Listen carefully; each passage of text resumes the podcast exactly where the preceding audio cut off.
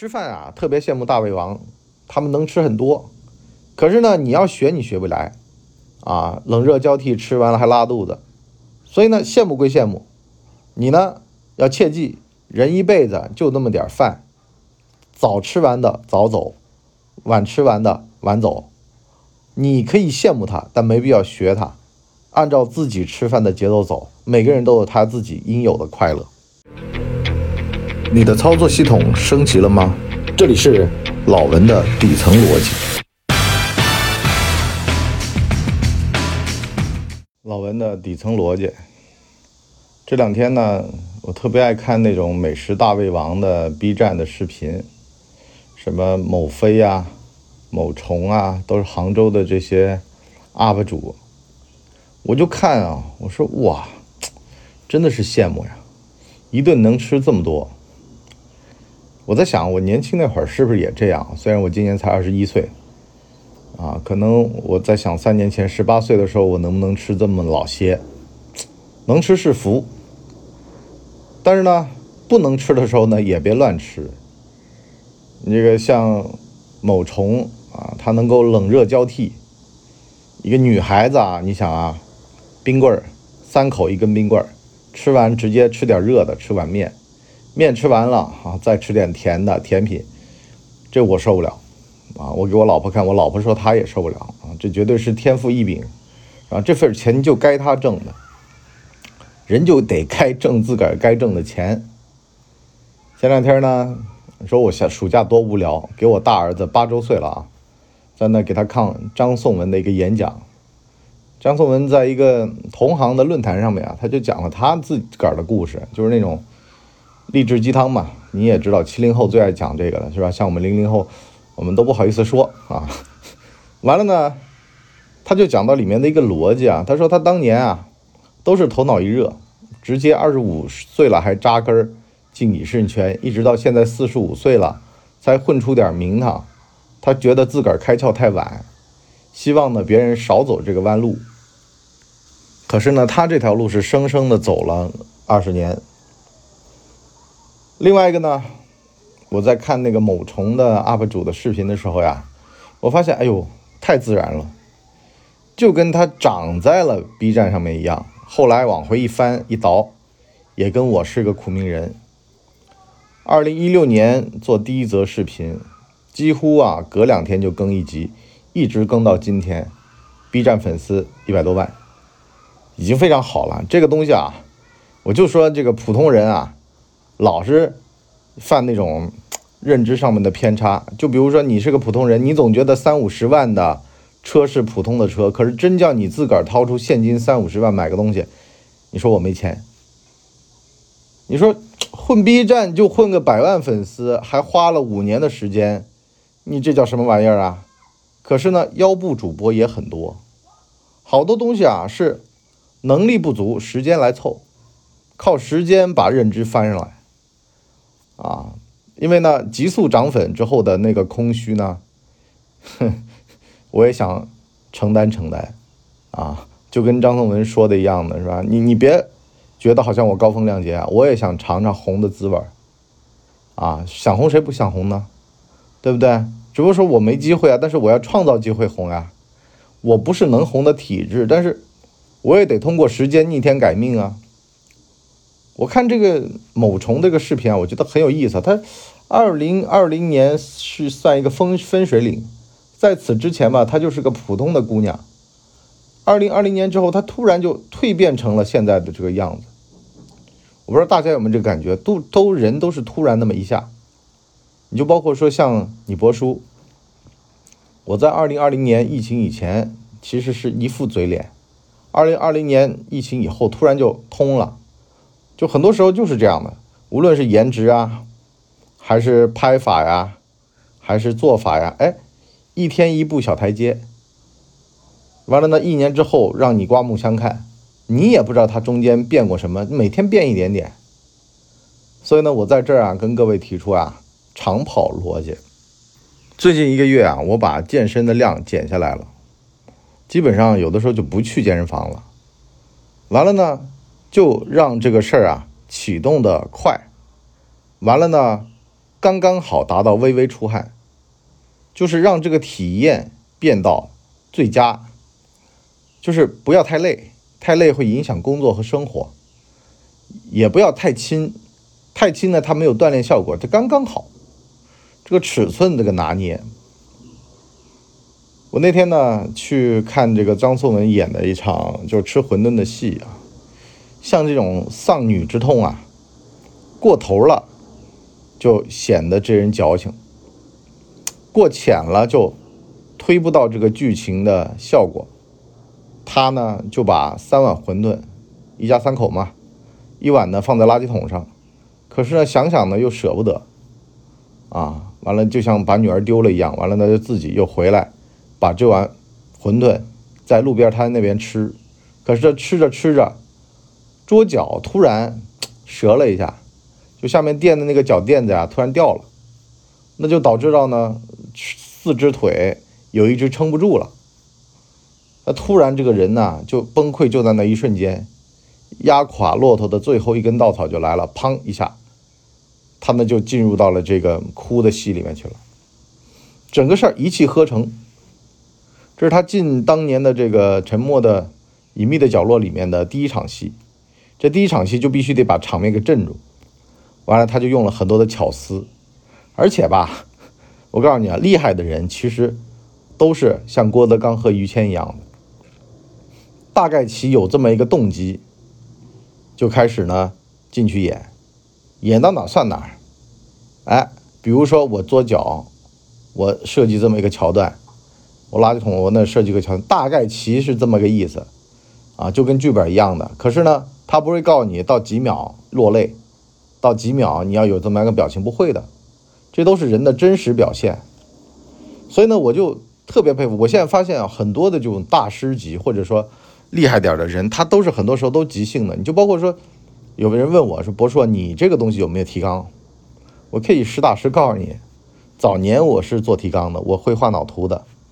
可是呢，现在呢，我也是性有所至，想到哪说哪儿。我一上来，我都是一个关键词儿。或者是一个概念，一个动机，我就来了。我想说话，我想聊天儿，我想跟您唠唠这事儿，大概其就这么点事儿。完了就开始，所以呢，就这听的就很过瘾，这看的也很过瘾。你就包括说，像周一围和张颂文在一个吕燕妮的专访里面讲到了他们俩对于即兴的看法一样的。如果你演戏你没有即兴，对手如果接不住你，这个没法玩。就必须得你来我往，哎，高高兴兴啊！如果一切都按本子走，那得多无聊。那这一切源于哪儿呢？源于你每日的精进。这个事儿啊很有意思。我儿子不是暑假作业吗？我就让他看积累的力量啊，就看张颂文。我就说你看吧，一个人普通话都不行，脏张不分的，一直到现在能做一名职业演员，而且呢还演了很多的好戏。关键在哪儿呢？在于勤学苦练，而勤学呢，咱们把它拉长了，就不需要勤，只需要学和练，每天练一点点，每天画一点点，每天认一个字儿，一年下来感觉不行，可是呢，荷塘效应一下子突然从量变到质变就非常可怕了，啪，这人就提升了。我就说嘛，我做这玩意儿八年，我的一个很深切的感觉是。我每天在练普通话，每天在跟大家聊天表达。我每天呢也得想着怎么样去做运营、做粉啊，做各种各样的促销等等的。这个八年、九年、十年，我可能家族里面没有这方面的基因。你就跟张颂文一样的，他说他爹呢是这个转业军人啊，转业嘛一般都是去地方上干公务员去了嘛。他妈妈十三岁就走了。他自个儿吗？十八岁，职高毕业上社会，去干导游去了。完了呢，后来也是北影的职高班啊。其实说难听点啊，这种社会成分啊，如果不是他爹，其实你很重要的是看什么呢？看爹，看家庭，就这个家庭给了他什么？其实有很多时候给的是精神财富。他爹跟他讲话永远就一句话，叫什么呢？最近怎么样呢？要好好团结同事，好好工作，就就这么一句话。贯穿始终。他不是演艺圈的人，他没有像陈飞宇，他爹是陈凯歌，他也没有谢霆锋，他爹是四哥，啊，他不是这样的，也没有说马思纯一样的，他的什么姑妈是蒋雯丽，对不对？他没有这方面的，甚至呢，家里面也不是说老教授，啊，你说有人搞摇滚，他爹妈是啊西安大学的教授或者什么的，这都没有，没有家学渊源，啊，你说家庭出身成分嘛，也就一般。啊，最多也就算个部队转业的，你公务员嘛，也算就是中产阶级吧。啊，他爹可能是个小科长，我猜啊，因为呢说还管得起点人。那么他能够被承袭到的一个家庭教育就是什么呢？做一个小科长，每天早到单位十分钟，给他的下属洗洗杯子。人家问说你当人家领导了还给人家洗杯子？老头说我们不能给我们转业军人丢脸，就他是很骄傲的对于自己这个身份。他觉得自己这个身份是要为人民服务的，啊，是要让别人去影响他人做一些好事的。后来呢，他这儿子也在演艺圈里面坚守。其实反过来说啊，我得告诉大家一点，就很多男人呐，你看男人呢，一定要看他爹。那个罗永浩也是这样的，就是高中就辍学啊，看起来就混不吝。可是呢，人家爹呢是延吉市委书记，也算算是。社会的这种中坚力量，那么给他的那个自信心是不一样的，给他的传达的价值观是不一样的。就是不仅仅是说啊，你得挣钱，你得养家，而是呢，你得有一定的社会影响力，你得影响他人，你得先做好自己，再去影响他人。那么你想在北京顺义啊，这个叫什么？啊，一个河旁边的这么一个，呃，租的民房里面，在里面待上十几年，啊，也没十几年，大概十来年吧。因为呢，他搬来搬去的，踏踏实实的做表演指导，一直到现在做演员大红大紫，实际上就是一天一天的磨练。你就包括说像罗永浩这折腾那折腾，实际上也是一样的。他看准一个行当，他知道用套方法论能进去。第一天不行，第二天不行，第一个月、两个月、三个月，他也就懂了。我就老是跟我们这儿的很多的朋友啊，我就跟他们讲嘛，我说，在任何行业里面，你待仨月，那行业里面基本上头是能摸着的。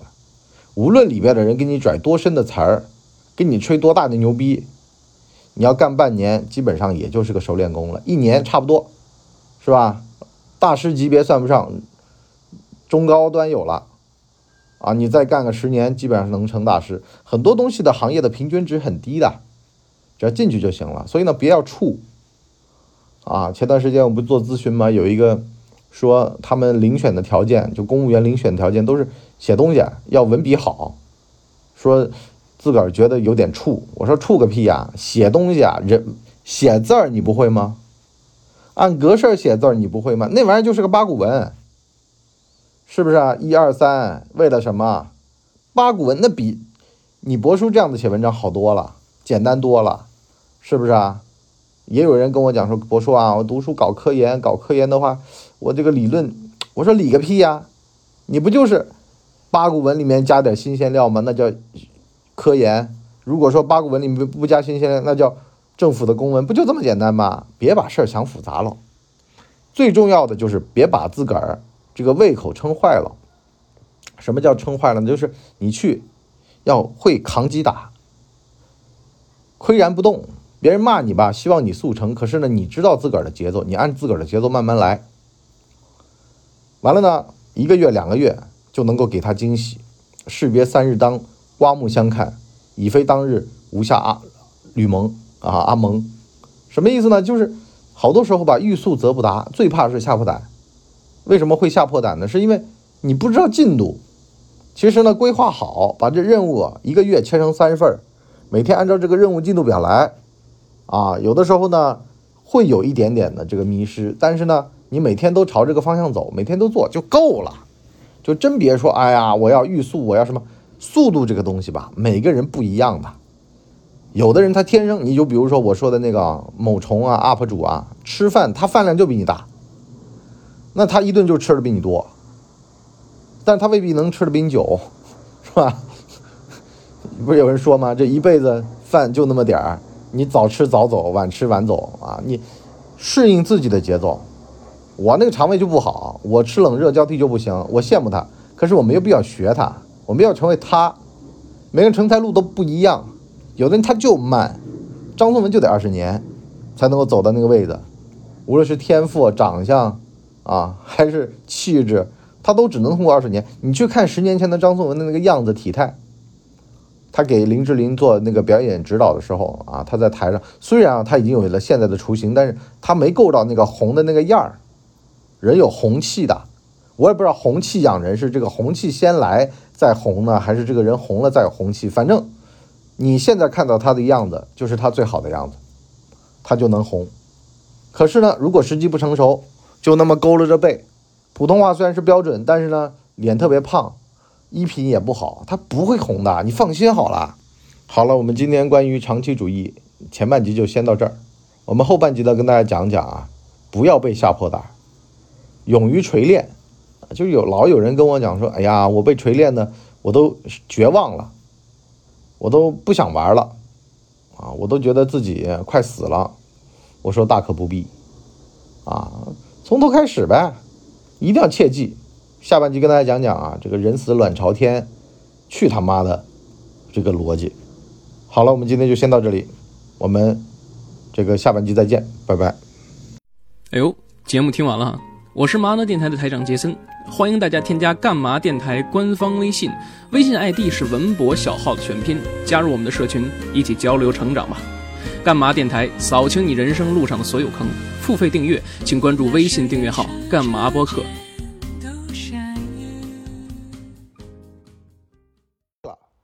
大家呢，请给我们的专辑点五星好评啊，这样的话呢，我们才能够到首页去。迎接更多的朋友来光临。